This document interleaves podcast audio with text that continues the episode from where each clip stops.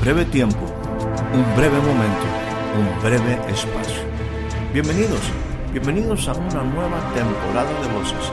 Soy Héctor Rocha y le pido que me permita entrar un momento en su espacio de vida.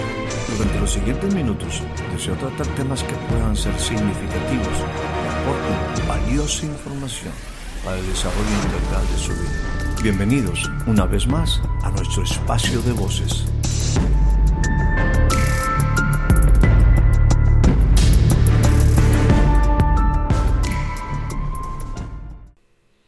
Le doy a usted la más cordial bienvenida a este nuevo breve espacio de voces.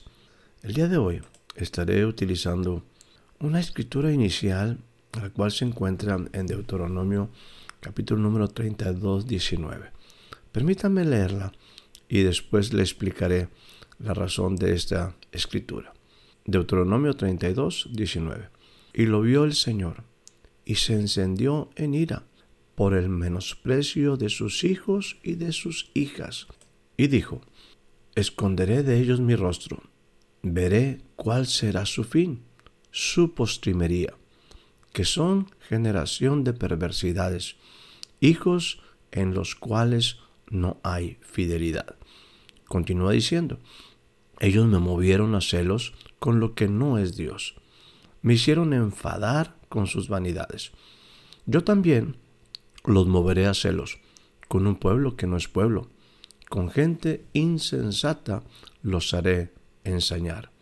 Porque fuego se encenderá en mi furor, y arderá hasta el profundo, y devorará la tierra y sus frutos, y abrazará los fundamentos de los montes. Yo allegaré males sobre ellos, emplearé en ellos mis saetas Mire lo que dice el versículo 26 del mismo capítulo 32. Dije, los haré pedazos, haré cesar de entre los hombres la memoria de ellos. E insisto en que usted escuche estas palabras. Versículo 27.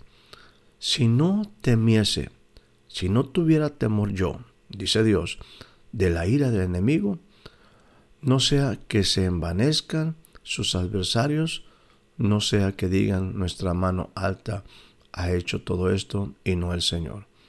Porque son gentes, ellos, el enemigo, de perdidos consejos y no hay en ellos entendimiento. Estos versículos parecen bastante intensos en lo que se refiere a una decisión que Dios toma en relación a su pueblo Israel.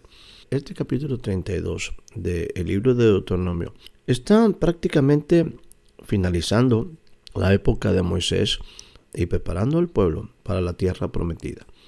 Y Dios está hablando de la postrimería, o sea, que la gente tuviera en mente cómo querían construir su futuro, cómo querían acabar en el futuro de ellos y de sus generaciones. En el proceso de Dios de traer a su pueblo a la tierra prometida, habían pasado por un tremendo desierto. Están ahora en el tiempo de entrar, insisto, a la tierra prometida. Pero Dios sabe que hay algo que ellos tienen que cuidar. La tierra prometida en el futuro produciría cosas que afectarían definitivamente la relación de Dios con su pueblo, la relación de su pueblo con Él. Y aquí, en este momento, está Dios hablando en una manera prácticamente declarando que el pueblo se va a equivocar.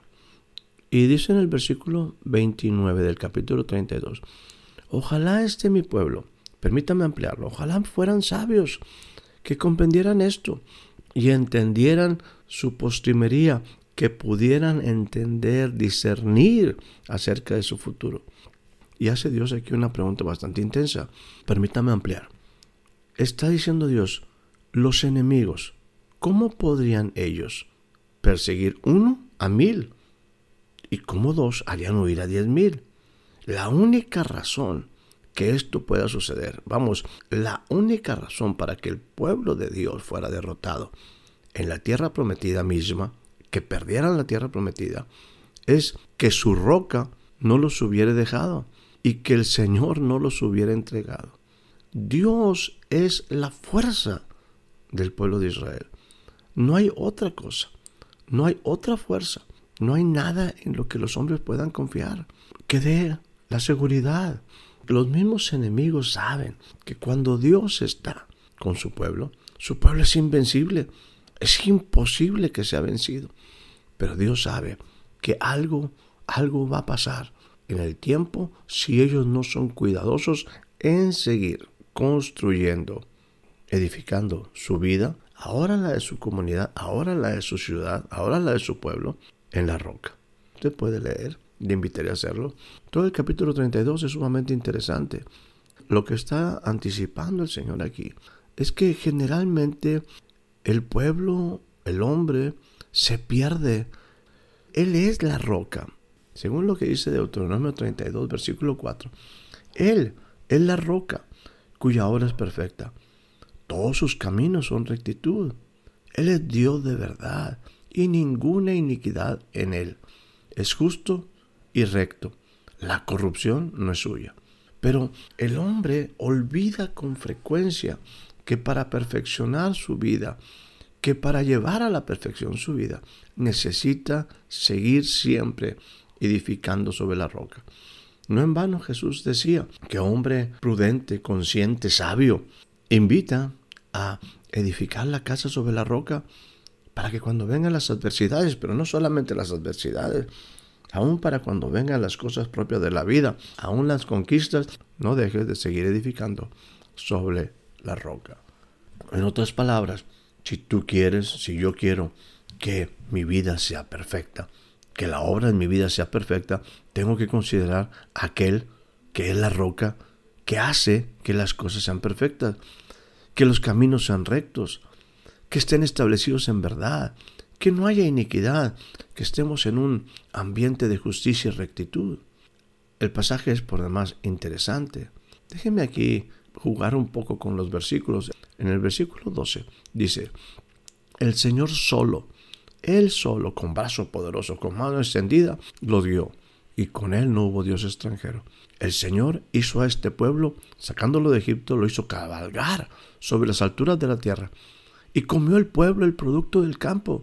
Dios les hizo gustar miel de la peña, aceite del pernal, mantequilla de vacas y leche de ovejas con grosura de carneros y carneros de raza de Bazán y machos cabríos.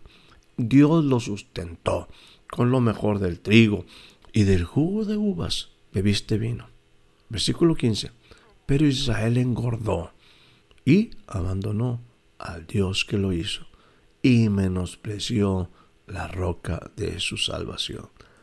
Ciertamente Dios es el único que nos puede dar salvación de nuestros enemigos presentes y de nuestros enemigos en el futuro, de todos nuestros enemigos. En Dios es quien está la salvación. En Dios es quien están los verdaderos caminos rectos. Cuando nosotros, en nuestro caminar, cuando nosotros, en nuestra vida, en la prosperidad, en la conquista, nos olvidamos de la roca de nuestra salvación, corremos el riesgo de que todo aquello que hemos construido se venga abajo la obra perfecta tiene que ser siempre fundamentada sobre la roca, sobre aquel cuya obra es perfecta. Sigo insistiendo en aquel que sus caminos son rectos, en ese Dios de verdad. Si el Señor en algún momento se, se enfadó, se molestó, es porque el pueblo, como dice el versículo 6, el pueblo le pagó mal. Dice, ¿así pagas al Señor? ¿O pueblo insensato e ignorante? ¿No es Él tu Padre que te compró? ¿No es Él el que te hizo? ¿No es Él el que te estableció? Versículo 10. Que Él encontró a este pueblo en tierra desierta, en la horrenda soledad de un desierto. Pero Él lo rodeó, lo instruyó, cuidó de Él, lo guardó como a la niña de sus ojos, como un águila que despierta su unidad que revolotea sobre sus polluelos, él extendió sus alas y los tomó y los llevó sobre sus alas. Pero los hombres, en este caso el pueblo de Israel, dice, le provocaron a celos, adoraron a dioses extraños, hicieron abominación, provocándole a ira. Versículo 18 del capítulo 32 dice, ellos despreciaron a la roca que les engendró, olvidaron al Dios que les hizo nacer al Dios que le dio la luz. Esos son los errores de querer construir, tener una memoria corta, en el sentido de despreciar aquel que es nuestro origen, que dio sentido a nuestra vida, aquel que nos dio propósito, destino, aquel que nos hizo ver la luz. En esos tiempos donde estamos prácticamente cerrando ya un año, quizás es interesante considerar esta expresión que encontramos en el versículo 29 del mismo capítulo 32.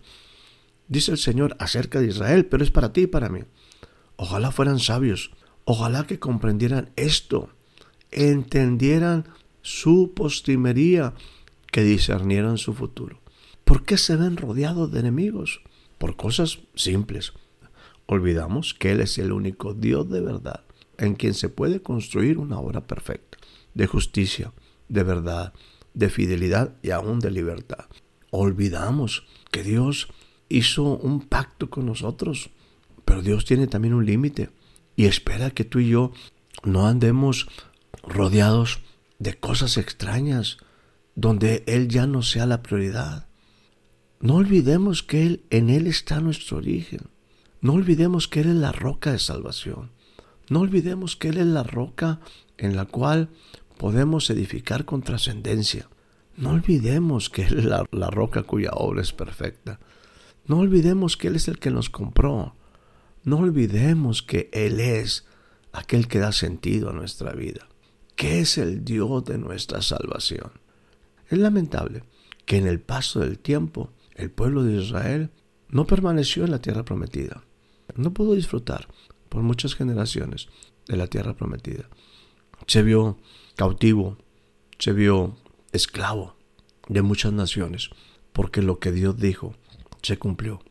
El pueblo de Israel, en la bendición de la tierra prometida, no supo permanecer en la roca de su salvación. No supo permanecer en la roca que daba sentido, origen, que daba pertenencia, que daba identidad a su vida.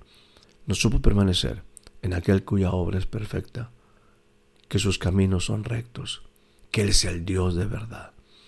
Tú y yo tenemos el mismo reto. No cometamos el mismo error de tratar de construir nuestra vida fuera de la roca. Fuera de la roca no hay salvación. Fuera de la roca no hay identidad. Fuera de la roca no hay perfección. Espero haya disfrutado de este breve espacio de voces. Soy Héctor Rocha. Hasta la próxima.